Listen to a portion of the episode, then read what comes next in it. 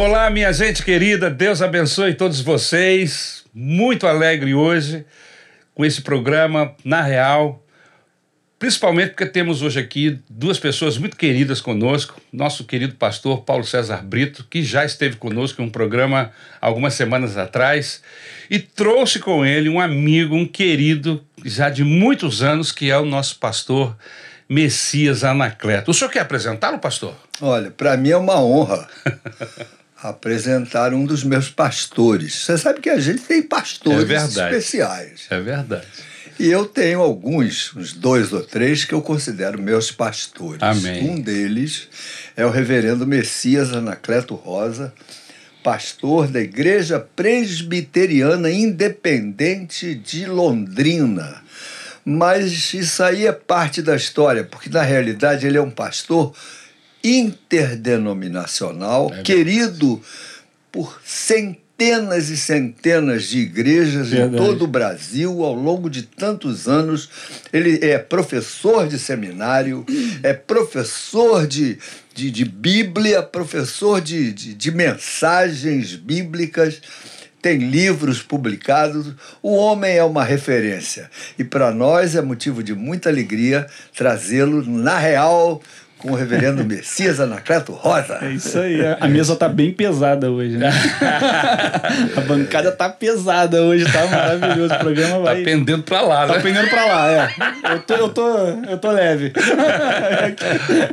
Reverendo. É uma alegria. O pastor Paulo falando é como que a mina fluindo, aquela água fresca, agradável, que brota, que jorra. Amém. Então vamos beber da fonte. Pastor Paulo, estamos muito felizes. Coisa linda. O pastor Paulo fez uma pergunta em off muito interessante sobre o nome do pastor Messias. Faz de É novo. porque até onde eu sei, quando uma pessoa tem um nome de animal, de árvore e de Flor. flor até se, se provar no contrário, é um desses novos judeus convertidos ao cristianismo numa perseguição uma da história Idade aí, né? Média, onde eles ou se convertiam Ó, morreu. ou morreu. Então, pastor Messias, o seu Rosa, o senhor mais ou menos sabe de onde vem isso? O seu- a sua família era de judeus convertidos? Então, eu posso lhe contar, era interessante a minha história, em resumo. Meu bisavô veio para o Brasil nos navios negreiros. Chega um pouquinho o seu microfone. Ele perto. era veio da África, da Etiópia, né? Então meu avô, ele já quando nasceu, já tínhamos no Brasil a chamada lei do ventre livre. Certo. E ele podia ir à escola. E na escola lhe perguntaram: "Qual o seu nome?" E ele respondeu: Eu me chamo Anacleto. E sua mamãe, Rosa, e o seu papai, Joaquim.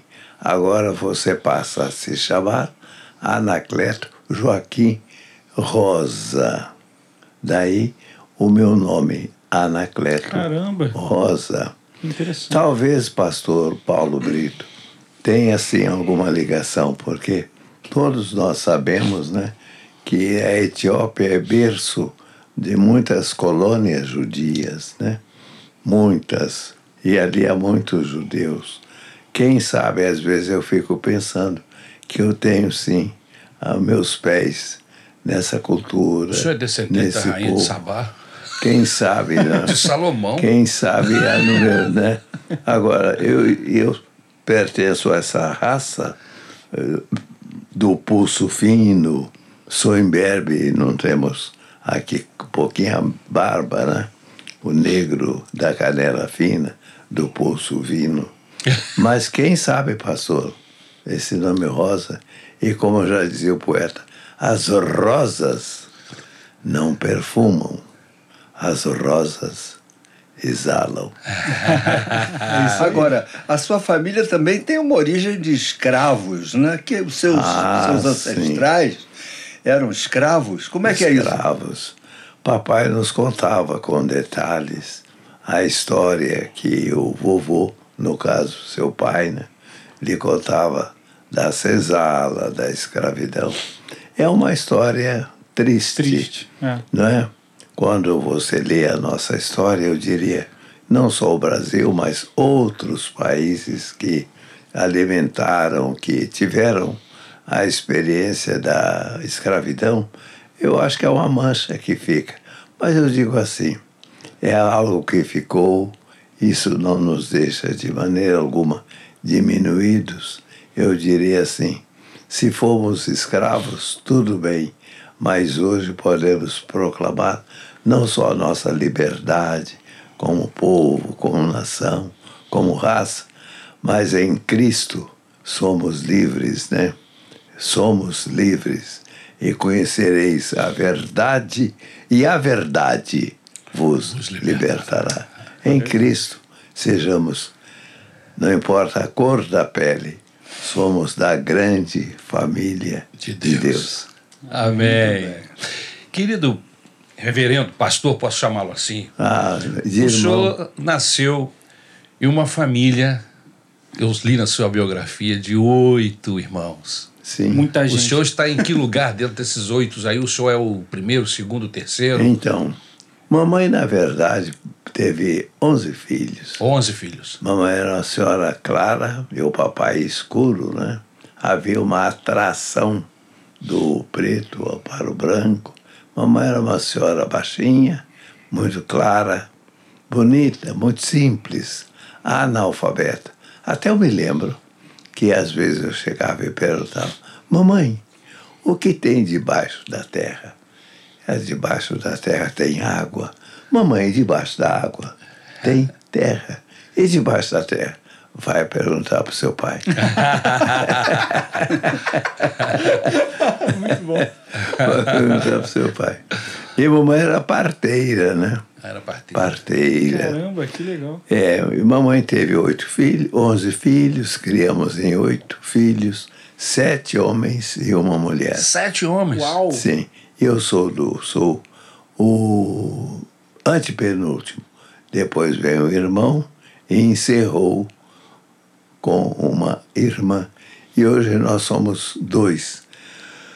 Os demais todos já partiram, né? estão com o Senhor. E agora eu com 86.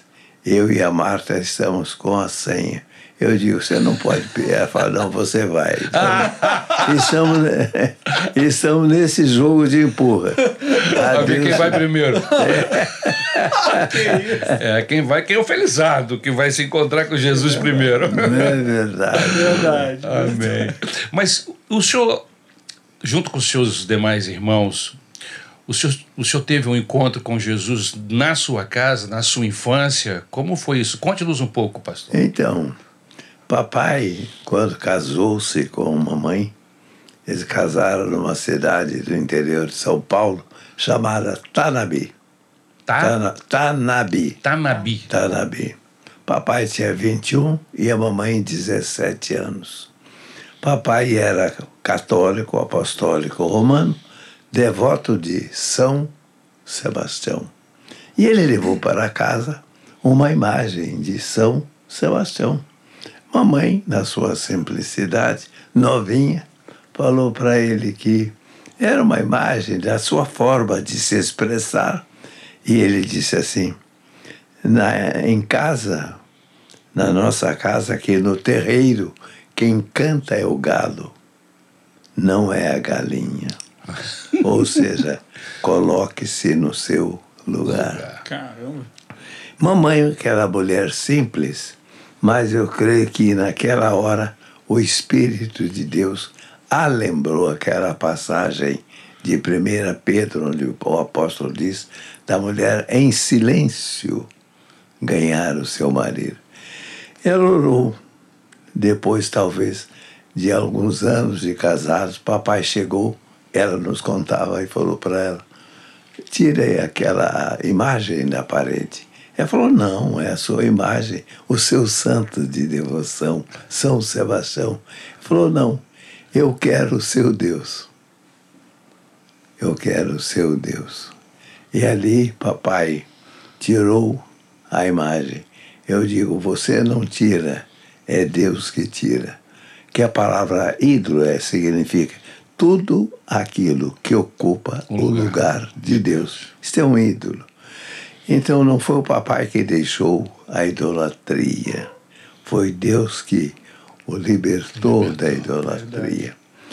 Então nós somos todos criados na igreja, papai metodista, porque naquela época, veja, eu estou com 86 anos, eu sou dos filhos mais moços, estou me reportando a história há mais de 100 anos atrás. Não tínhamos muitos pastores do Brasil. Emile Leonard, escritor francês, no livro dele, O Protestantismo Brasileiro, ele fala muito dessa época do protestantismo no Brasil. Mas, lindo, papai gostava muito de ler a Bíblia. Então, não tendo muitos pastores, mamãe era batista. Batista daqueles batistas dos quatro costados.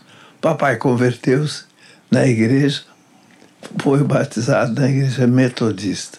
Hum. Batismo por aspersão. É mesmo? É, porque os metodistas batizam por aspersão. Mamãe batista por imersão.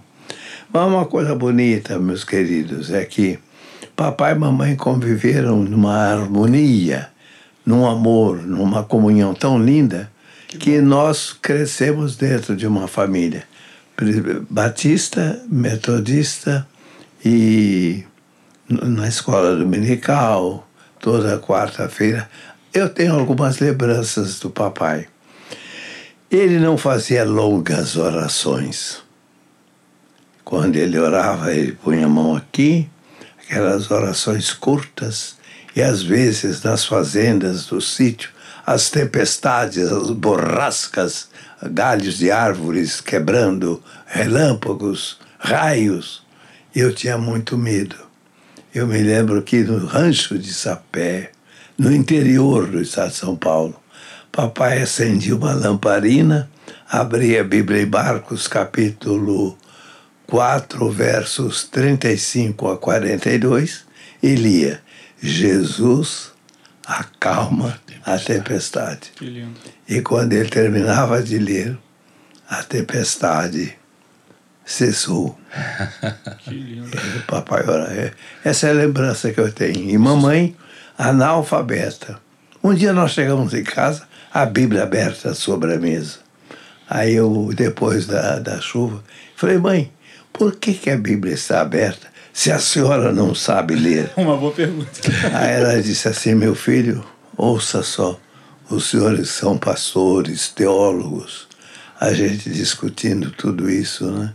Mamãe assim, disse: meu filho, mamãe não sabe ler, mas a Bíblia está aberta, porque a mamãe crê que a Bíblia é a palavra de Deus e eu a deixei aberta, orando para resguardá-los onde vocês estivessem.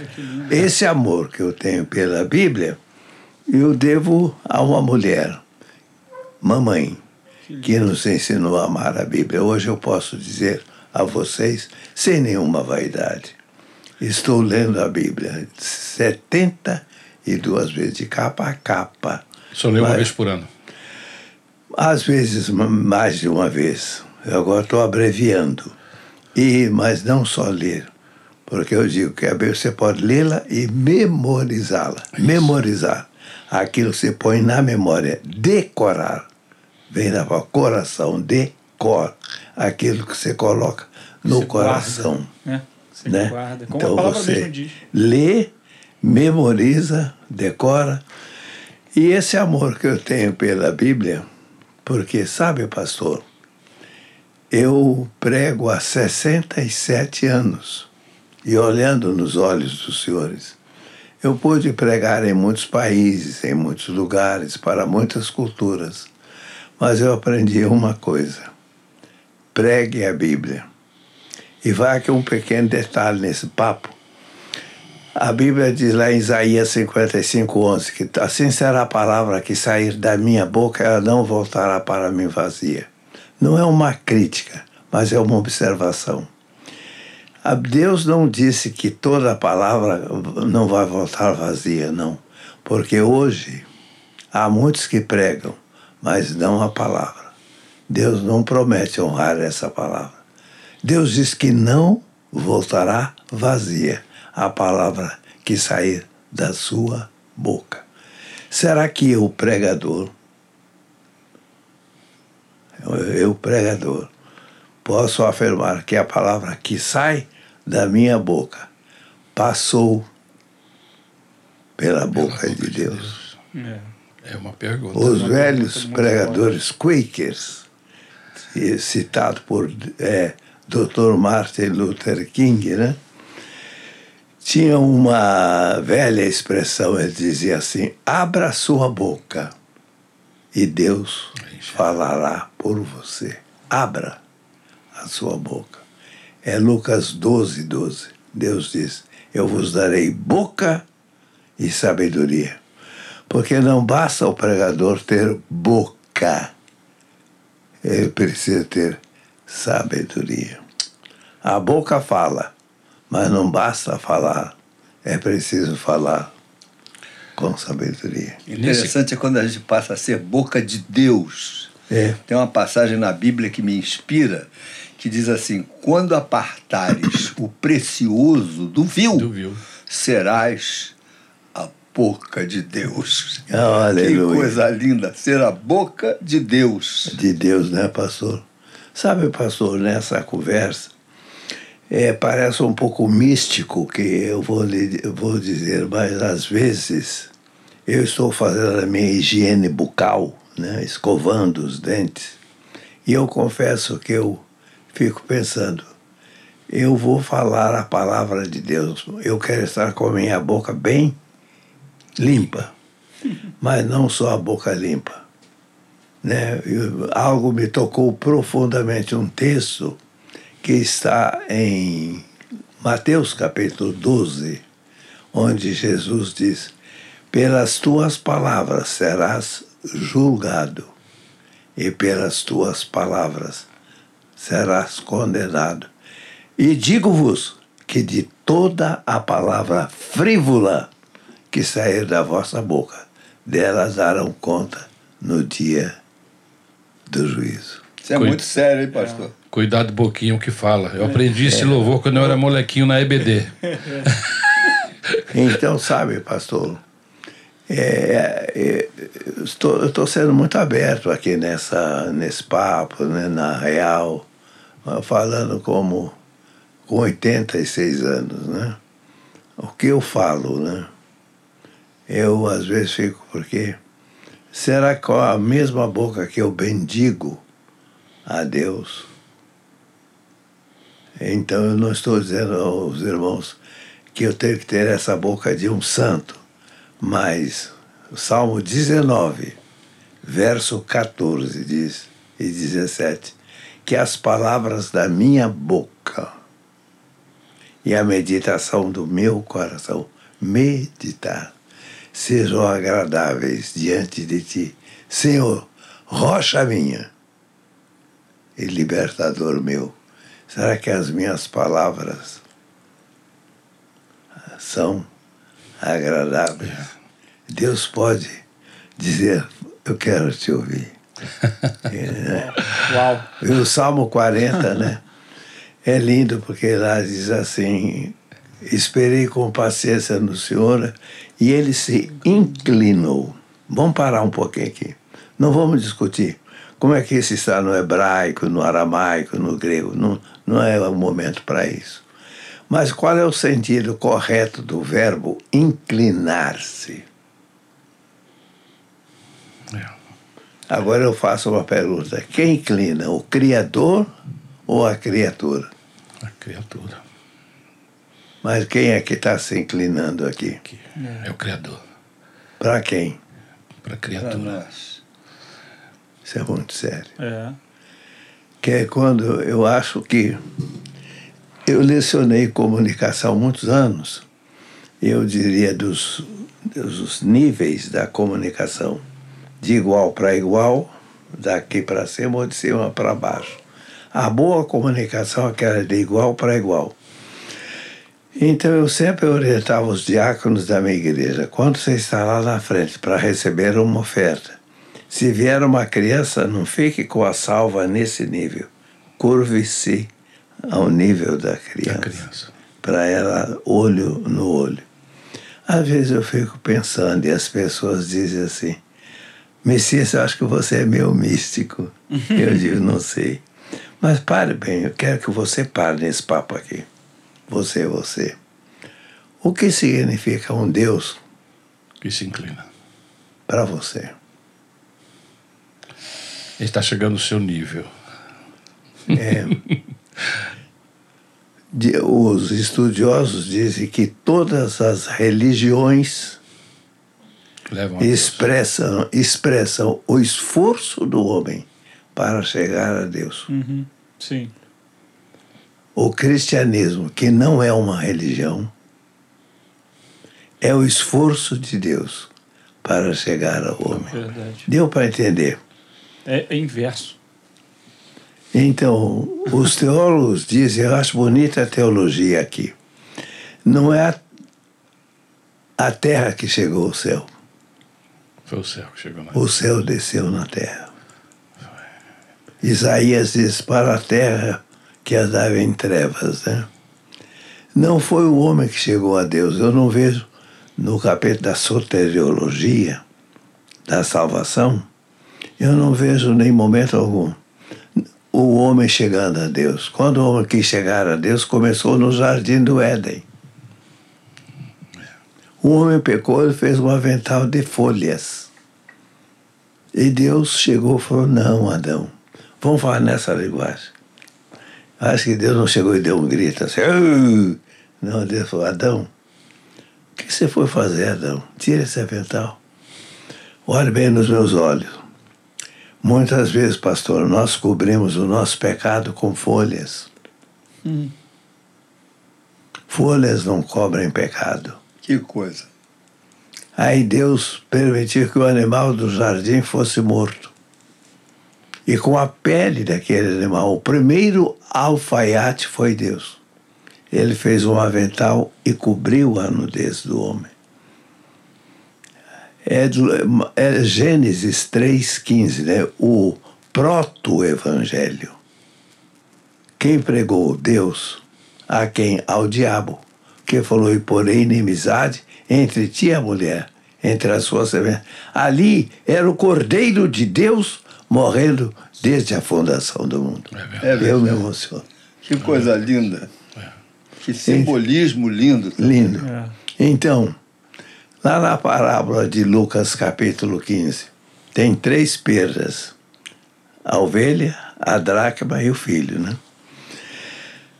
Não foi a mulher, a dracma, que achou a mulher. A mulher varreu a casa e a palavra-chave, quando o senhor pregar ali, pode usar. A palavra-chave ali é uma palavrinha só: até. Diga comigo, até. Até. Diga, ela varreu a casa Ela varreu a casa. até encontrar. Até. O senhor não falou, diga, até encontrar. Até encontrar. Encontrar. O pastor O pastor procurou ovelha procurou. Até até achá-la. O pai esperou a seu filho até ele voltar. Quer dizer, não é? E o pai, interessante que quando o filho chegou, ele não prestou, ele ensaiou. Eu já vi pastores pregando, só que não citaram a Bíblia direitinho. Eu não gosto muito, não. Ou cita direito ou não cita. Ou no sítio. né? Porque diz assim que o filho chegou e disse, pai, pai, pequei contra o céu e perante ti. Já não sou digno de ser chamado teu filho. Isso ele propôs, mas não fez. Propôs. Porque quando ele voltou, o pai foi correndo ao seu encontro, não esperou ele chegar. Não, você tem que ajoelhar aqui primeiro. Ah. Não, foi lá. Não, primeiro vai tomar um banho que você está fedido. É, você tá... E outra coisa interessante, eu- pode ler lá o texto, eu tenho de cor na cabeça, né? Estou citando a Bíblia, com- por isso que eu cito com essa convicção. O filho diz, pai, pequei contra o céu e perante ti. Aí parece que o pai chegou, pôs a mão na boca dele e falou, fica Pai, quieto. Fica quietinho. Não deixou falar. Trata-me como um dos teus jornaleiros. Porque o senhor percebe ali no estudo, não estou fazendo uma exegese, mas fazendo uma observação bíblica. A gente tem o cuidado nos textos. Porque isso é teologia pura, soteriologia. É a graça, é graça, graça, graça. A iniciativa de Deus. Então, o pai falou: Este meu filho estava perdido. Ele não falou esse cara, esse sujeito, esse pilantra, Esse esse su- sem vergonha. Ele não falou isso, falou: Esse meu Filho. Agora eu vou dizer uma coisa que mexe nesse papo aqui. Se você tem, sabe, até, até deixa aqui um pepino para vocês discutirem depois, como pastores, como teólogos. Ele perdeu a sua filiação de filho? Segundo o texto, não. Não. Esse Não meu perdeu. filho estava perdido. Eu me emociono.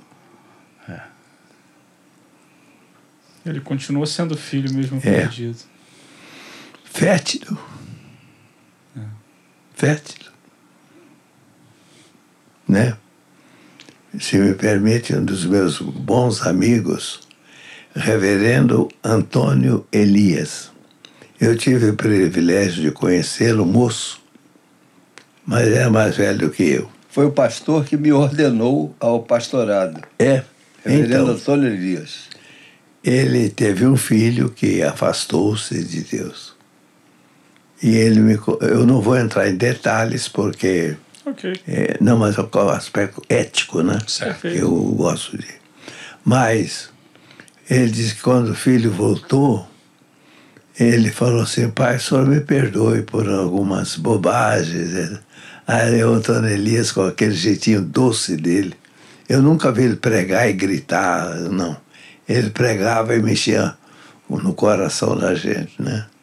Ele falou assim: meu filho, papai também já fez muitas bobagens. Eu acho que a beleza do Evangelho, esse Evangelho maltrapilho, esse Evangelho que eu não faço, Deus faz. Eu não melhoro para chegar a Deus. Um pastor me deu uma chave que eu achei interessante. Eu, eu gosto muito de conversar com pessoas que me passam coisas que eu não tinha, que eu não me levam a pensar, sabe? Quando você abre a sua Bíblia em Gênesis capítulo 17, diz que quando Abraão chegou aos 100 anos, Deus disse: Abraão, anda na minha presença e ser perfeito. Eu vou olhar para o Lucas, para o pastor Paulo e para você, pastor. Deus não disse, Abraão, ser perfeito e anda na minha presença. E às vezes a gente diz até para os crentes, não, irmão, você tem que ser perfeito e andar com Deus. Você é perfeito à medida que você anda. Deus. Verdade. É verdade. Você só vai alcançar se estiver junto com Deus. É, só que aí quando você começa a andar com Deus, um teólogo chamado Hugo de Cássio, ele diz, Jesus tem uma beleza tão grande que me torna feio. Verdade. Por comparação, né, dá. Eu quando vejo assim os nossos irmãos bater, aí eu, graças a Deus, sou, né? Querido, não faça isso.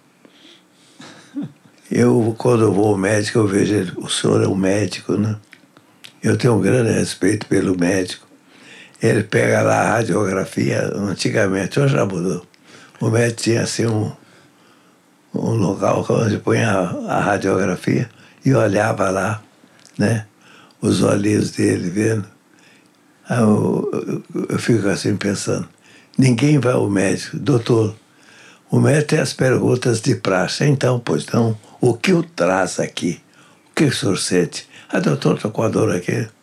Se você chegar ao médico, aqui está um grande médico, pai era médico, doutor Paulo César Brito. Meu Deus. Eu estou, eu vim aqui porque eu não sinto nada. Então eu durmo bem, me alimento bem, eu não sinto dor, eu não tenho. ma- Aí ele fala, pois não, estou encaminhando o senhor ao psiquiatra. Na hora, Isso não tá certo. o que, que você está fazendo aqui? Pois é, o papo que na sua pergunta me levou a essa reflexão que eu fui prolixo. Mas sabe, pastor, Eu tô, hoje, se o senhor me perguntasse, eu queria pregar uma mensagem só. É que diz John Stott, a centralidade da cruz. Eu me emociono. Porque quando o senhor prega a cruz, Paulo diz, eu não fui ter com vocês em sabedoria de palavras. Se nós voltássemos para a cruz, né? é só olhar para Jesus, né? Prossigam, vocês estão com a palavra, desculpa. O senhor teve um momento na sua vida, quando o senhor tinha 16 anos, que o senhor teve um, uma visão, Ah. Deus falou com o senhor e o trouxe daí que- nessa já daí É. começou, foi nesse começou isso tudo. o senhor, o senhor se sentiu chamado, inclusive um dos pontos da sua mensagem hoje à tarde aqui pra gente foi a questão do eu sou chamado. É. E o senhor foi chamado. Co- Conta pra gente como é que foi esse. Então, eu quando moleque eu queria ser artista. Por isso que quando eu ouço o pastor Paulo cantar, eu sempre choro. E hoje eu estava sentado ao lado da sua esposa, a quem eu respeito, pastora doutora Claudete. Chorando, eu peguei a mão dela. Eu falei, o Paulo vai morrer cantando. Eu queria ser cantor, artista, né? Mas é só sonho de moleque. Eu não gostava da igreja, mas nós fomos criados na igreja. E estávamos, então, trabalhando no estado do Mato Grosso. Eu sou paulista, nascido em Araçatuba, estado de São Paulo. Nos mudamos para o Mato Grosso porque éramos uma família pobre e o governo de Getúlio Vargas estava dando 12 alqueires e meio de terra às famílias. Só que chegamos lá, não tínhamos recursos para tocar lá, abrir, começar a dar os primeiros passos. Fomos formar uma lavoura de café. Foi uma época de muita pobreza, não tínhamos açúcar para adoçar o café e não tínhamos café para coar. Não tínhamos o feijão, a não ser um feijão carunchado.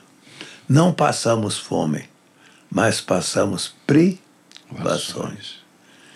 E naquele estado de pobreza, trabalhando, numa tarde de setembro de 1953, eh, nós estávamos trabalhando, abrindo cova para botar a bodinha do café, com a pá que não é côncava, côncava, ela é quadrada, chama-se vanga. Eu estava abrindo uma cova e eu ouvi uma voz. A voz dizia assim: Você é um pecador. Se você me aceitar, eu posso te salvar. Caramba, foi assim. Só isso. Aí eu olhei, descalço, pobrezinho mesmo, pastor, não é? Remendado. Eu ouvi aquela voz, eu não sei o que, que eu senti, mas eu tive medo. Daqui a 16. pouco, ouço aquela voz dizer as mesmas palavras, e pela terceira vez a voz repetiu. Você Eu sentiu isso no coração, pastor? Eu ouvi, pastor. É. Ouviu? É uma voz que eu ouço ela tão clara, tão nítida, tão cristalina, tão audível, como se eu estivesse ouvindo agora. Aí eu olhei e não tinha ninguém. Aí eu disse assim: "Se- Deus, se é o Senhor que está falando comigo, eu te aceito. Só isso.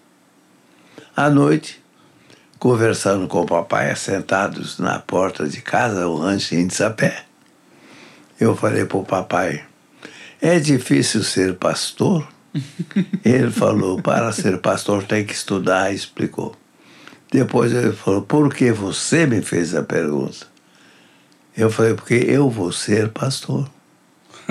Aí ele falou: meu filho, papai esqueceu, para ser pastor precisa ser crente em Jesus. Quer dizer que vocês eram pobres, mas já eram evangélicos. Já. já.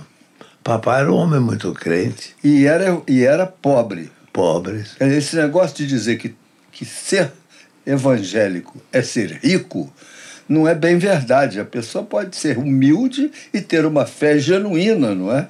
Até, pastor, eu não vou entrar em detalhes também, que o tempo não dá, né?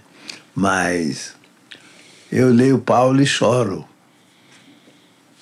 Veja a primeira, Coríntios 11, Paulo diz assim, em naufrágio, Hum? em perigos de rio, fome, Não era bem uma prosperidade, né? fo- pastor?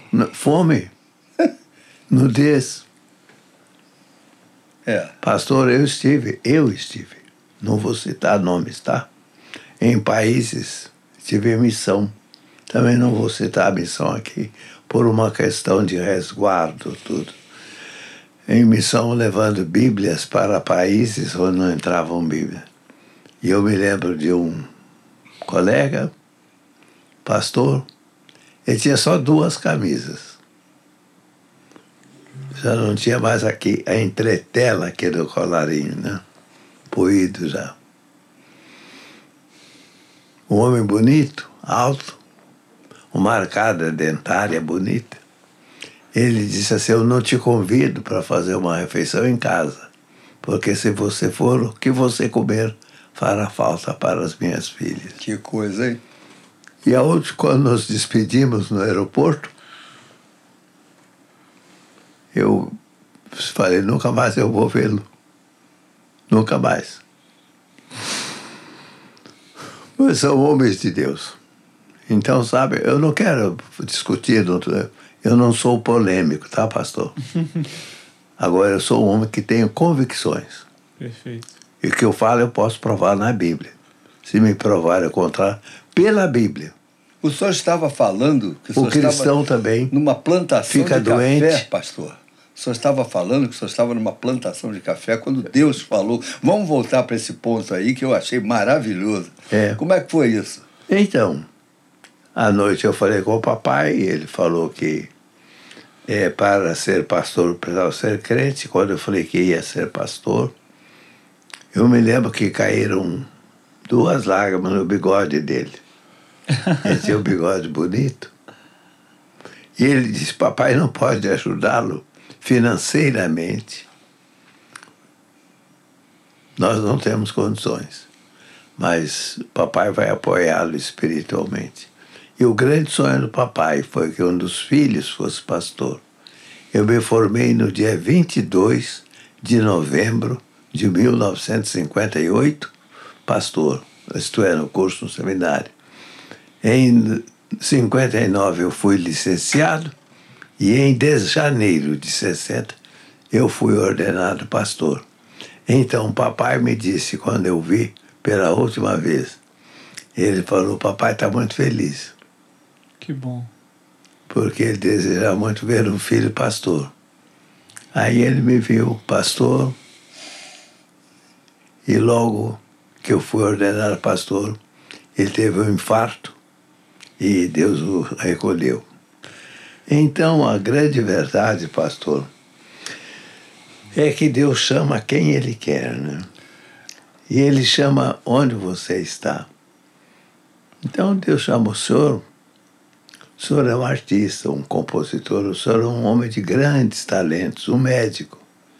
Deus o chamou como médico. Hoje, como médico, o senhor é médico e pastor. Né?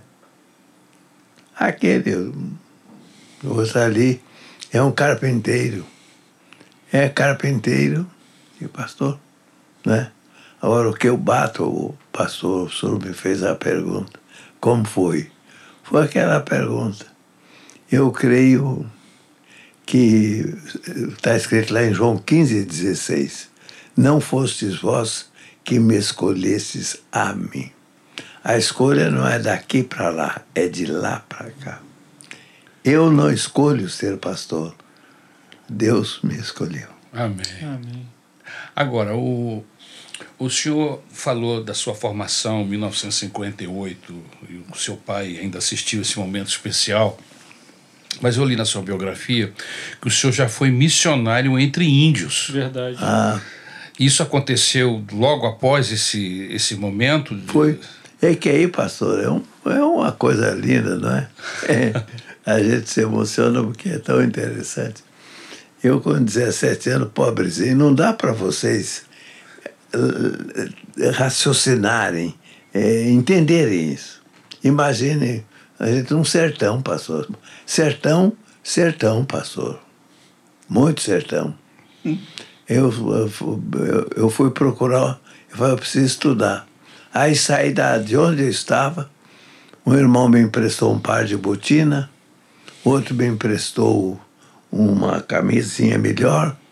Eu andei um trecho a pé, depois vi um caminhão, eu pedi carona, aquele caminhão me deu carona. Eu fui até a cidade próxima, chamada Dourados. Moleque, o pastor era bem maluco. Aí eu falei, cheguei num local, num bar, falei, os senhores podem me ajudar? Onde tem alguns senhores sabem onde é que mora um pastor, mora um, tem uma igreja. Só tinha uma rua na cidade, Rua Marcelino Pires. Eu peguei aquela rua e você vai encontrar uma casa de tijolos. Do lado memória de, fantástica. De, o senhor dá até o nome da rua. É. é. E ali mora um pastor, que era um pastor presbiteriano. Reverendo Mário, um americano. Eu bati palma. Agora imagina um menininho negro, queimado do sol. Bati palma, podia supor, sair um homem alto, com uma viseira, estava lendo. Falou bom dia, o que, que você quer? Eu falei, eu posso falar com o senhor? Ele depois dizer, não, que vai embora, está pedindo pão, qualquer coisa, né? Ele veio até o portão. Falei, eu queria falar com o senhor. Ele falou, entre. Eu entrei, onde eu sentar no escritório dele, eu sentei. Quando eu vi aquelas prateleiras com livros, meus olhos incendiaram. Falei, ah, se um dia eu pudesse ter livros para ler, né? Aí eu contei minha história para ele, ele falou, o senhor não pode estudar ainda. Você não tem dinheiro para pagar os todos, volte para casa, né? E trabalhe, quando você tiver condições, procure uma igreja. Eu disse, olhe, é, que acho que ele falou, tadinho desse menino. Nisto... Alguém bate na porta. Aí ele falou, sente-se, sente-se. Eu estava levantando para falou, sente-se. Ele poderia aproveitar o ensejo, eu saía Aí chegou um senhor de óculos com alguma sarda, sarda, aquelas, Pintas. aqueles pigmentos na pele. Sim. Ele falou, bom dia, reverendo. Eu falei, esse é pastor, está chamando de reverendo. Era o reverendo Orlando Andrade, diretor da Missão Evangélica Caiuá, fundada em 1928, para trabalhar com os índios. Ele entrou Aí ele podia me dizer, pode sair, porque agora chegou um reverendo, é o mesmo nível. Aí ele olhou para o pastor e falou, esse rapaz quer ser pastor, mas eu expliquei para ele que eu não tenho condições por isso, por isso. Aí o reverendo me olhou e falou, você tem medo de índio? Aí eu dei uma de macho, falei, não tenho. Acho que eu tinha sim. tem, não tem. Falou, eu sou diretor de uma missão. Agora aí, pastor, o senhor pode raciocinar tudo que o senhor quiser, mas foge à razão. Ele lhe levou. É um milagre. Ele falou, eu vou te dar, vou te ajudar. Vou te levar para a missão. Ele chegou exatamente na hora que o senhor estava lá na casa do outro pastor, né? Isso não é mais uma coincidência. Bom, a história, resumindo, ele falou: vai, dia 1 de janeiro, vá até a missão. Eu voltei para casa, contei para minha família, todos choraram. Minha mãe chorou. E no dia 1 de janeiro de 1954, eu fui à missão e no portão está escrito: Inhaharonhauken, em Guarani é Portão da Esperança. Entrei e Dona Loide me atendeu. Falou: meu filho, vem para cá. Você vai ajudar a cuidar das crianças e daqui nós te encaminhamos. Loide Bonfim Andrade, uma grande mulher. E lá é o que eu tive o privilégio de trabalhar com os índios. Lloyd Bonfim, É, irmã do pastor Daniel Bonfim. irmã do pastor Daniel Bonfim. Primeiro pastor, da nossa igreja, Maranata. Que Então. coisa fantástica, hein? Olha que- Que, que- histórias de Pastor Daniel Bonfim. Minha mulher se converteu numa mensagem do pastor Daniel Bonfim. Ele era um grande evangelista. Mas extraordinário. Que história é essa? Que coisas, como as coisas se unem. É Os caminhos de Deus. Caramba. E o senhor foi lidar com crianças Foi. indígenas. Isso foi gostado do, do Brasil. É. Aí de lá me mandaram para Londrina. É uma história. Isso aconteceu, seminário? foi no Mato Grosso? Foi no Do Mato Grosso. Mato Grosso. Dona Lloyd, irmã do Daniel, eram três irmãos: Chester, Daniel e Lloyd. Os três eram órfãos. Foram criados no Lar das Flores pelo Dede, um americano. Ele fazia um trabalho muito bonito. Essas três crianças foram criados no Lar das Flores, em Suzano, estado de São Paulo. Né? E o Daniel foi pastor em Londrina, onde eu Em moro. Londrina, Pastor lá nos anais da igreja. Depois ele, ele foi um pastor metodista. Sim, pois é. Depois foi, foi avivado na, naquele momento de avivamento que varreu a igreja. Foi. Ele foi um dos que foi avivado com o movimento do Espírito Santo. Foi. E aí começou a ajudar a nossa igreja no início, meu pai, pastor Daniel Bonfim e o reverendo Antônio Elias.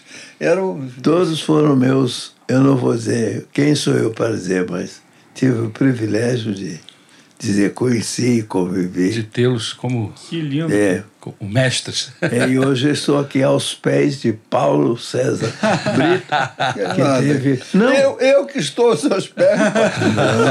Aqui quem está nos pés sou eu. é, olha só.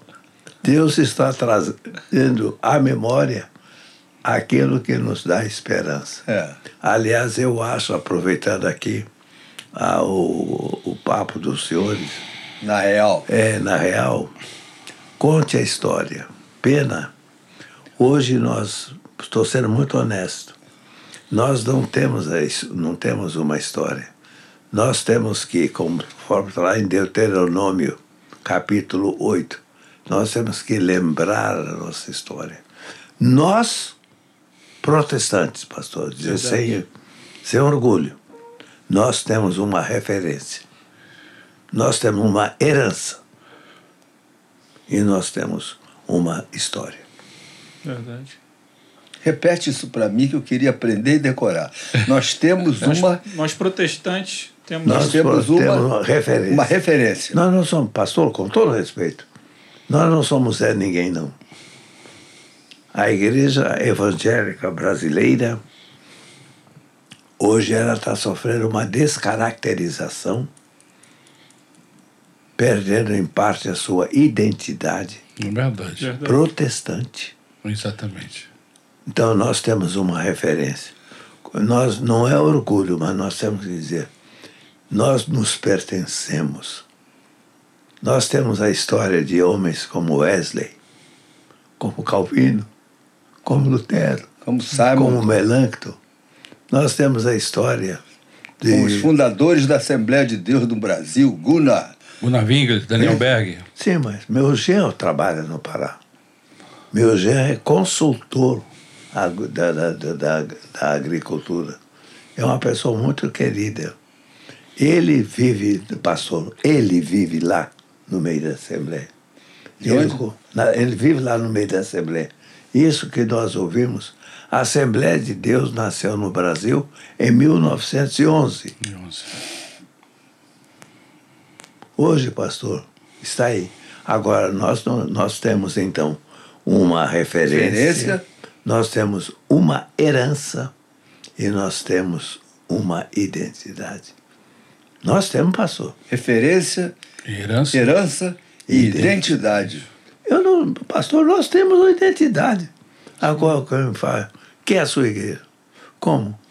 Eu acho, desculpa, eu sou apaixonado pela história do senhor. O senhor me contou a sua história. Eu não conhecia seu pai, mas eu conheci a história do seu pai. É verdade. Perfeito. Meu pai foi, teve uma, é, tinha uma referência, é uma referência na vida de muita gente. É, então- Teve uma herança. A herança do meu pai foram esses homens com quem ele conviveu: Exatamente. Daniel Bonfim, Antônio Elias, É. Joel Ferreira.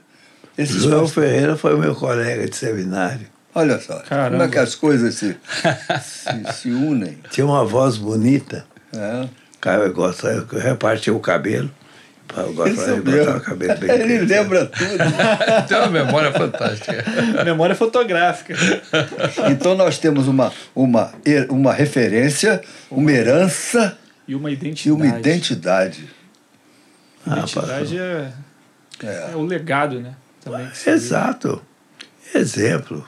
Quando eu olho para o senhor, o senhor fala, contou, o senhor é uma pessoa, o senhor para mim é uma, um- uma inspiração. Ô, pastor. Não, não, estou O senhor falando. fala isso pra mim, eu me fico cada vez menor aqui. Não, não. Mas, Caramba! pastor, o senhor, mas o senhor não, eu nunca vi o senhor. O senhor podia se orgulhar, falar, da, não, senhor, mas o senhor, do- doutor pastor, o senhor tem uma eh, tradição. Aliás, é um termo que nós temos que corrigir. Nós não somos. Fala, você é tradicional? Não, eu não sou crente tradicional. É sim, você não é tradicionalista. Tradicionalista é aquele cara que. É, daqui eu não saio, daqui ninguém me tira. Preso a métodos e regras. Né? Né? Agora, Não, o senhor tem uma tradição. Tem uma história. Tradição é a nossa história, né, Eu- pastor? não é, eu Cultura. Vamos olhar para trás, vamos É. ver de onde viemos. né? Os homens que Hoje, estiveram que estão eu perguntei atrás. para o Lucas, ele falou: Eu sou filho do pastor. O senhor, desculpa, eu me emocionei. Eu não sou pastor, mas eu sou filho de um pastor. Não, pois é, mas É? você pode dizer. E olha, olha bem nos meus olhos. Falando bem honesto com você. Tenha o seu pai como sua referência. Amém. Eu tenho. E como é lindo quando a gente pode ser referência para os nossos filhos, É né, pastor? O que não é fácil. Porque hoje nós parece-me que queremos, e chama-se transferência de responsabilidade. Nós terceirizamos. Né? Ah, não, eu pago um colégio para o meu filho, ele estuda inglês, estuda não sei o quê. Tá bom, mãe. Mas você tem, você não terceiriza. Acho que eu me sentiria muito triste se um dia um filho meu chegasse sendo papai. O senhor perdeu a minha confiança. Meu Deus. Nossa. É que colégio informa e o pai educa e forma. Né? Mas prossegue aí, pastor. O senhor pastoreou, o senhor quando se tornou um pastor consagrado, né, um reverendo, Não, pastor, eh, desculpa, eu sou. Reverendo é um título. Não, eu sou só pa, Até é tão bonito esse termo, pastor. E eu sempre digo, pastor. O pastor, senhor, o senhor ah, sempre então. pastoreou uma igreja só, desde o momento que o senhor se tornou um pastor? Não. Eu fui ordenado pastor no dia 5 de janeiro de 1960. Em 60. Eu estava nascendo nesse dia. É. Nesse dia não, nesse ano. Então, pastor, eu pastoreei como pastor já ordenado Paranavaí, Cianorte e Nova Londrina, Esperança e Luanda, Nova Londrina. O senhor um tem ano. quantos anos de pastorado o senhor falou para gente? Sim. 60 aí. 60 anos. Mais, né, pastor? Mas Porque o senhor tem que idade? eu estou com 63. Eu sou pastor há 64. Então, Pastor ordenado, por quê? Ordenado 64, depois um ano licenciado, 65. Quatro anos no seminário, dá 69. E esse ano na missão Caiuá. Então, pastor, é... aí tra- fui ser pastor em Florianópolis. Pastor. Para ser pastor em Florianópolis foi foi difícil. muito difícil. Que eu era pastor do sítio, pastor. Do Eu sou- sítio. Do- eu sou, eu sou caipira, não sou. eu não sou citadino. Vocês são citadinos. O senhor que diz que é. A gente olha para o senhor como alguém é muito que é especial. criado na cidade. O senhor foi criado na roça. É, o pessoal fala, eu digo assim, tem o PO e tem o PC, né? O PO é puro de origem. O PC, Pet Neto. eu não tenho histórias assim. Eu gosto sempre, quando eu recebi o título de cidadão honorário de Londrina, Que que é uma grande cidade, eu disse: eu não mereço. Eu sei que eu não mereço. Aí eu contei uma historinha. Dora, Dora, era um pastor da Pérsia, pastor de ovelhas.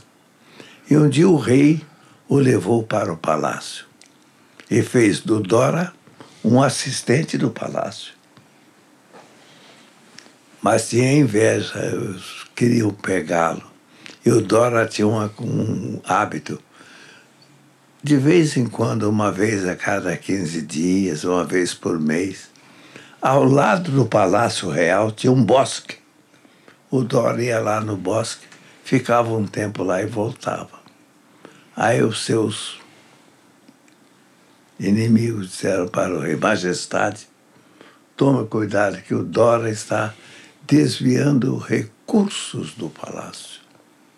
Ele não é digno da sua confiança. Eu gosto tanto do Dora. né? Falou, nomeou uma comissão de sindicância. Os senhores vão ver o que, que o Dora está fazendo. E o Dora, não sabendo, continuou. Chegou lá no bosque, Lucas, abriu um velho baú, guarda essa história, um velho baú.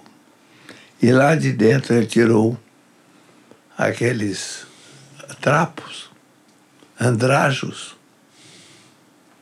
de quando ele usava como pastor. E despiu-se da sua roupa de um príncipe e vestiu-se daquela roupa de Praticamente mendigo. pastor. E Cheiro de ovelha, cheirou. cheiro de animal. Fica bem calmo, pai. Você tem que interiorizar isso. E a comissão olhando. Que isso? Aí tirou novamente aquela roupa de andrar, aqueles andras, dobrou, botou no baú, vestiu-se agora da sua roupa de um assistente palaciano e volta ao palácio. E o rei chama a comissão. Então, o que o Dora está fazendo? Sua Majestade, pior do que roubar. Meu Deus. Ele tá biruta. Ficou maluco. Ficou maluco. Tá doido. Como? E o senhor não pode ter um maluco num palácio? Aí contou o que ele estava fazendo. Ele falou, não é possível. Dora, vem cá. Me conta essa história direito. Me conta esse direito. Desculpa a minha emoção. Majestade, eu faço isso, olha bem para mim, para nunca esquecer minhas origens. E eu vou dizer para você, para você, nunca esqueça de quem você era. Eu perdido pecador, longe do teu amor. Nós éramos um farrapo andrajo É verdade. e a graça. E eu contei isso no dia da minha. que eu fui contemplar lá com o prêmio. Como cidadão, Cidadão honorário honorário de de Londrina. É. Sabe, pastor? E eu vou continuar contando. E tem um poeta, um amigo poeta, ele falou para mim: não conte nunca mais que você eh, foi neto escravo. as pessoas não." Eu falo: eu conto por causa de Jesus. Eu creio nesse evangelho que valoriza a criatura humana. É verdade. E eu quero deixar nesse papo aqui. Nada, as filosofias não valorizam o mundo. A criatura humana está sendo desvalorizada. Martin Luther King, Prêmio Nobel da Paz, ele diz que nós estamos perdendo a nossa identidade como seres humanos. Hoje você não é Lucas, você é um número. É, Você é um número. sim. É um CPF. né? Agora, pastor, o evangelho salva o homem integral. É verdade. O Evangelho dignifica o homem. O Evangelho diz para a prostituta: Eu não te condeno. Não aprovei o adultério. Vai-te, não peques mais. Amém. Glória a Deus. O Evangelho, pastor, não cria cari- caricatos, é, mitos. O Evangelho, eu digo assim, a religião faz uma plástica, o cara fica com cara de crente, jeito de crente, até fala como crente. Fala como crente. Não sei porque, até para orar tem que tremer a voz. Ó Deus! É verdade. Até Tem uns que falam com ovo na boca. Senhor Jesus! Não. Você chega a Jesus e fala com ele assim. Diz que Sundar Singh, o, o, o apóstolo, Apóstolo dos, pés sangrentos, sangrentos. eu vi uma história dele. Sadhu Dassi. Diz que queriam descobrir por que, que ele era parecido com Jesus. Ele é. Então, diz que à noite, quando ele foi dormir, a comissão estava lá, à espreita. E disseram, agora ele vai ajoelhar e ficar umas duas horas de joelhos. Pelo Oh, menos. Deus. Agora, diz que ele tirou a sua capa, botou a sua roupinha, olhou assim e disse, Jesus, boa noite. Esse é o nível, né? De intimidade. Muito íntimo. É isso.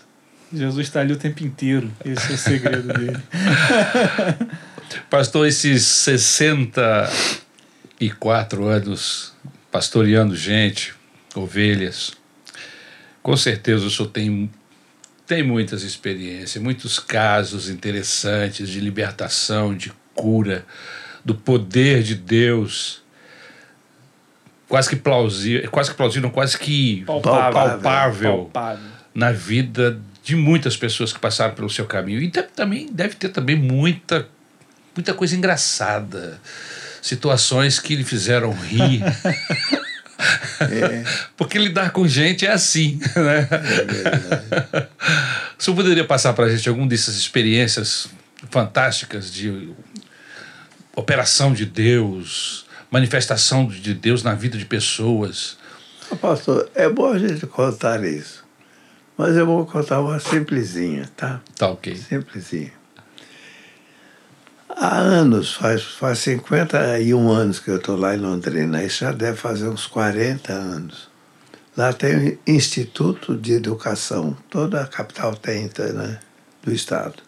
É um colégio muito grande. Eu fui chamado lá pra, pela diretora, cheguei, ela era uma senhora espírita, muito culta, assim, muito séria. Pastor Messias, o senhor foi chamado aqui porque nós estamos enfrentando uma onda de, de bombas que vão explodir em determinados locais. Então alguém liga e fala, vai explodir uma bomba em tal lugar, tem que evacuar a escola, aquele local. Caramba. Então nós queremos que o senhor dê uma palavra. Era horário de aula. Mas tem alguns professores que estavam. Ela reuniu aqueles professores no gabinete dela e eu tinha pouco tempo, não podia falar muito. Uns 10 minutos.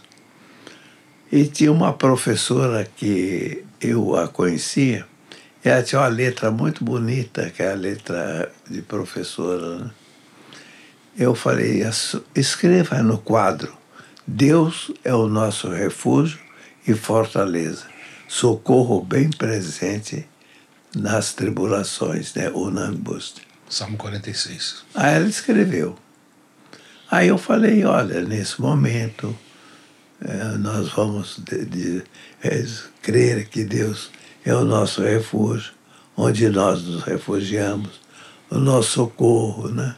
Tá lá. Eu fiz uma oração também, uma oração, né? Presbiteriana, né? Oração oração simples. E terminei, ah, muito obrigado. E Aí chega um, alguém da escola e disse, diretora, muito assustada, temos que evacuar a escola. Acabamos de receber um telefonema dizendo que daqui 15 minutos vai explodir uma bomba no IEL. Caramba. É uma situação Que muito... cidade foi isso? Ah, Londrina. Londrina, é? É. Isso foi década de 70, né? É como essa, é, é como essa onda agora de matar crianças, né? Aí os professores, a pro- professora, vamos acionar, vamos liberar, tá, tá. E ela, na hora, pastor Ari, ela disse assim, espera um pouco, eu estou cansada. Ela falou assim, estou cansada. Nós acabamos de ouvir um pastor, ele deu uma palavra. E antes de evacuar a escola, eu gostaria de ouvir a sua opinião. Uau. Que pepino, né? Caramba, jogou pro senhor. que responsabilidade. É.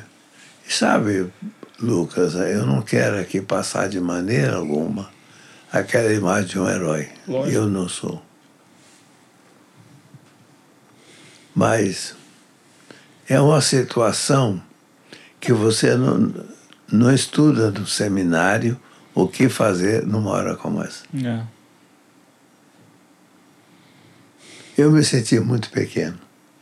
E antes de eu dar a, a palavra, né, os professores estavam muito tensos e falou: se o senhor falar para não evacuar a escola, o senhor é o irresponsável.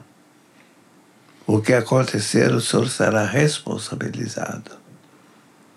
Eu falei, não. Aí eu, mas sabe, eu tive uma paz. Eu, não, eu confesso, eu não tomei a decisão, Deus, naquela mesma hora. Nunca antecipe, é na mesma hora. O Espírito Santo vos ensinará o que deveis falar. Não é o que você quer, é o que você deve. E sabe, pastor Paulo, o que pesou para mim? Falei, Deus, a tua palavra é fiel. Por isso eu creio na Bíblia, pastor. Eu creio que Deus honra a palavra dele. Amém. Deus honra. Que a palavra é o caráter de Deus. Deus não pode mentir. Né? Aí eu falei, olha, professora, de acordo com o que nós aprendemos, nós cremos, Deus é o nosso refúgio, Ele vai nos guardar aí. Eu falei, então o senhor, eu falei, creio que não precisamos evacuar a escola. Aí os professores gritaram, pois o senhor é o responsável. Falei, não, tudo bem. Eu fiquei lá na salinha, né? O, graças a Deus não explodiu a bomba. Então, Era, era uma fake news. Era um um rebate falso. é, eu posso, eu, se os senhores me perguntassem, isso eu nunca vou esquecer. Eu vou ser sincero. Não sei se hoje eu farei o mesmo. A idade avançada, a gente se sente fragilizado, né? Uhum. Sabe, pastor? Aí que eu falo, a gente vive uma situação. Hoje é fácil no Brasil ser crente. Aliás, ser crente no Brasil hoje dá até status. Eu sou crente, sou crente. Mas, pastor,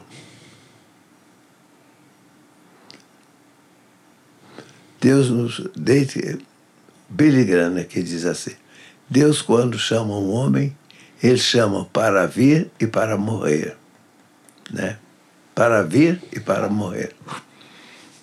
Eu acho que Deus não está precisando de mártires, mas Deus precisa de homens que sejam coerentes com a sua fé.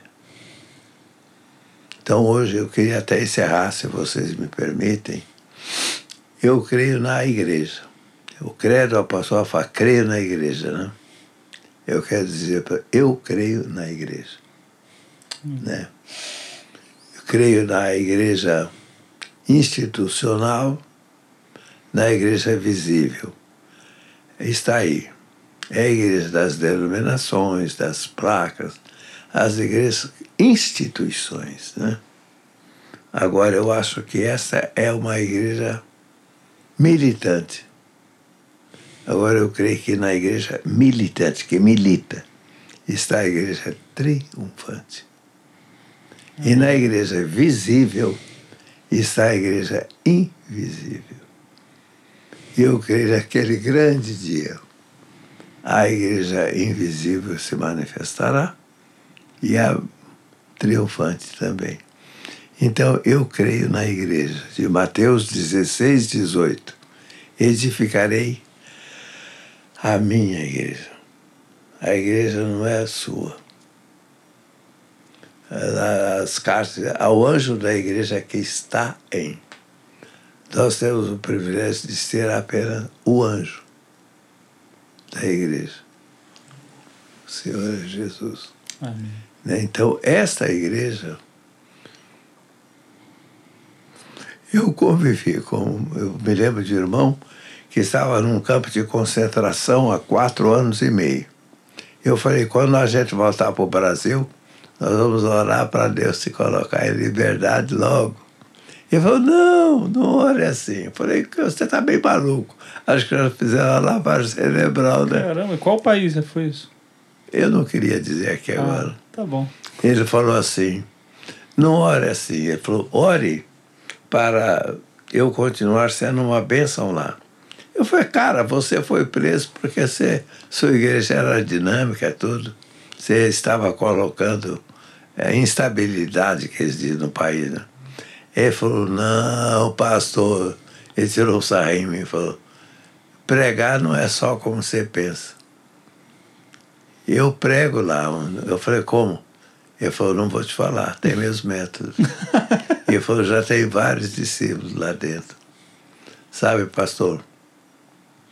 Deus tem os seus. Eu creio que hoje Deus tem um resíduo. Há sete mil que não beijaram a barro. Deus tem os seus. Amém. Então, hoje que nós. Eu vou ser muito transparente, honesto e talvez até ousado em dizer isso.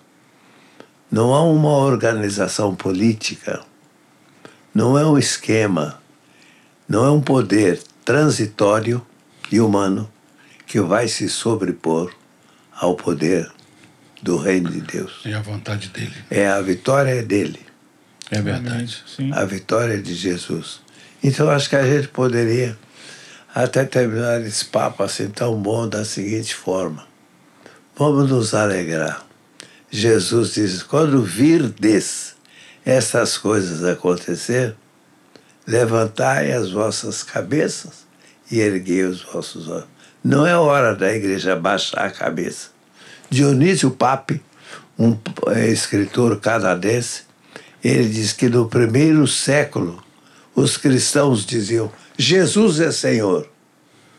E o império se curvava.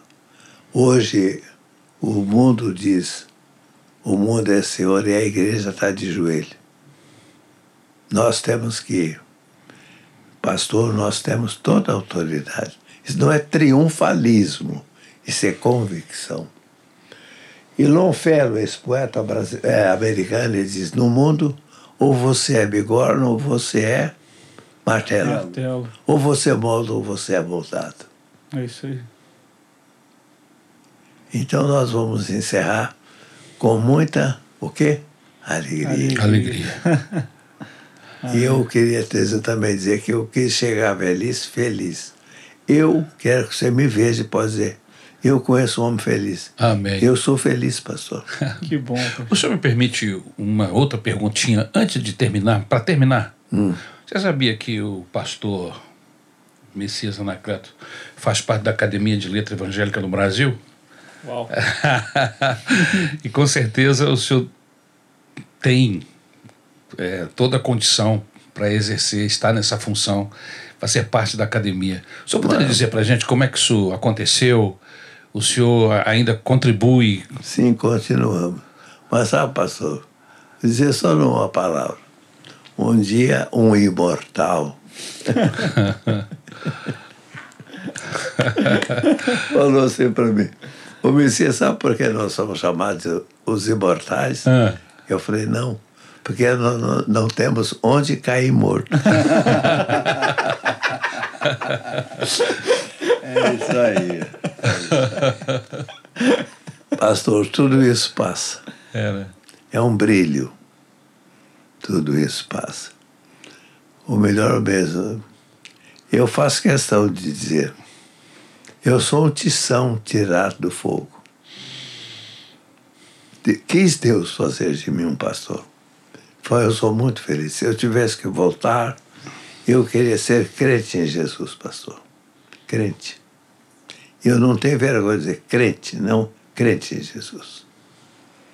Segundo, eu queria ser pastor. Eu gosto de ser pastor, pastor. Eu gosto de ser pastor. E terceiro, queria me casar com a Vani. De novo. Ah, sim. Tem aqui a aliança. Né? Não, eu não estou endeusando a mim, não é isso. Mas dizer assim. Eu fui muito feliz. Por isso, eu, que- eu pedi a Deus que eu queria chegar à velhice doce.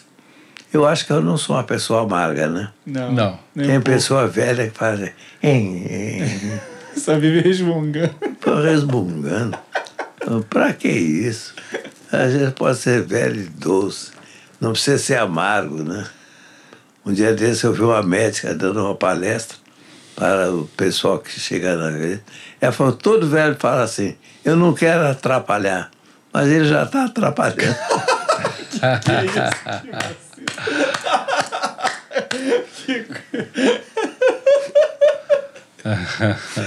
Não faz isso não. Coitado dos idosos. pastor? Então, Foi bom, gostou do papo? É maravilhoso. A gente aprende muita coisa, pai. Cara, A gente ficaria ouvindo aqui o senhor durante mais uma hora e meia, duas horas. Não, Junto com o pastor Paulo, são... Bom, tem Paulo, sempre foi boas muito bom. histórias, momentos com Deus. Eu tá? sei que isso está sendo gravado e eu queria deixar, sabe? Como eu aceitei o, o, assim, a, o convite para vir aqui, eu confesso que eu queria ver o pastor Paulo. que bom. Somos amigos já há alguns anos, né, pastor? É, eu queria vê-lo. E você Queria sabe que para ser amigo não precisa estar junto o tempo todo. Não, né? nós não ficamos, nós ficamos um ano sem a vez de falar, né? É. Eu queria ver vocês, eu nunca me. Acho certo eu te conheci menino. Numa das vezes que eu estive aqui, o senhor me levou a Caxias. Isso. O senhor era pastor em Na Caxias. época, sim. É, foi muito bonito. Eu amo a Maranata. Amém. Nós amamos o senhor também. Vocês sabem disso. Eu não consigo ver uma placa. Nós precisamos, porque nós ainda militamos numa sociedade onde precisamos de uma denominação, né? Ah, eu não precisamos sim, né, pastor? Precisamos de um endereço, né, A pastor? gente tem que ter um nome, né? Tem É. que ter um nome. É o nosso nome. Mas é tão bom hoje, quando nós nos encontramos, nos vimos, demos um abraço. Pronto. Se eu tivesse que voltar hoje, eu já estou contente. Obrigado, Lucas. Poxa, Obrigado. Nós é que agradecemos a sua bondade. Obrigado ao câmera. Max. Eu gravei para televisão muitos anos, para vários canais, a Globo, a Bandeirantes, né? E eu digo, a gente que aparece aqui, o povo fala, pastor Ari, eu vi o senhor, o senhor estava bem com aquele boné. Ô Lucas, né? Pastor Paulo. Bom, pastor Paulo é aquela figura. Pastor BC, aquele velhinho tá lá. A gente aparece, mas o segredo está lá. Ó. e vou dizer uma coisa. Ali que a mágica acontece. Não, a gente tem que tratar esse povo na palma da mão. Amém. Porque se você não tratar ele bem, ele não capricha na Não sua capricha, é verdade. Não capricha. Pastor, manda um recado para Maranata. Esse povo que ama o senhor, tem um, o, senhor o senhor é amado na Maranata, na igreja. Manda um recado para a nossa igreja. Que continue me amando. Também. Isso é importantíssimo. Eu me lembro de uma senhora sempre que eu venho aqui, ela trazia laranja seleta. Aqui? É, Ah, é a melhor laranja do Brasil. O recado que eu tenho é: continuem sendo a igreja que vocês são. Eu vejo na Maranata uma igreja saudável. Que bom. O termo é saudável. Uma igreja equilibrada. Uma igreja Amém. equilibrada. Uma igreja que ama Jesus, que ama a Bíblia. Então, continue amando a Bíblia, Amém. amando a Jesus, pregando o Evangelho, sendo essa igreja bonita que vocês são. Amém. Vocês continuem assim. Perseverem, não desistam. Amém. Que Deus os abençoe. Amém. Amém. Graças a Deus. O senhor quer falar alguma coisa mais, meu pastor? Não tem mais nada a falar, só dizer boa noite, Deus abençoe vocês e até o próximo Na Real. Deus abençoe vocês. Que Beijo programa, grande. Que programa, hein? É? Muito bom. Importante também para a nossa geração mais nova, que agora eu que represento o futuro, vamos supor, assim, o futuro da Maranata, assistir e acompanhar todos esses episódios do Na Real, porque, querendo ou não, a gente está permeando a história da Maranata em vários episódios aqui. É. E a cada dia que passa, a gente. Perspectivas diferentes, né? A gente tá vendo a história de Mar- da Maranata de vários ângulos, assim, tridimensional mesmo, assim, olhando de vários ângulos diferentes. Pelo ângulo do pastor Paulo, pelo ângulo do pastor Davi, pelo ângulo do pastor Messias, por vários ângulos diferentes. Eu acho que isso que o senhor falou é muito importante. Continue sendo saudável. Que a nossa geração, a nova geração da Maranata, possa usufruir da história e do legado que os pastores que passaram por aqui, que estão ainda aqui, e que a gente consiga, cara, continuar fazendo isso. Caraca, Eu me que lembro peso! com muita saudade da dona Zenilda. Dona Zenilda. Às vezes o pastor Paulo estava vibrando no púlpito, eu me lembro, ela, ela dizia, Paulo, aí olhava para mim e falava, esse é meu filho. Ele vai melhorar, ele vai melhorar um dia. Tenha paciência. Que a gente ainda está com vida, pode contar essas histórias. Glória a É Deus. verdade. Não é lindo isso? É verdade. Muito bom. É verdade. Que programa legal, cara. Graças a Deus. Que bom. Deus. Deus abençoe vocês. Muito obrigado pela atenção. E até a próxima, na É Real. isso aí, não esquece, curte, compartilha e tamo junto. Valeu. Messias, lá, ó. Ah, que benção. Valeu.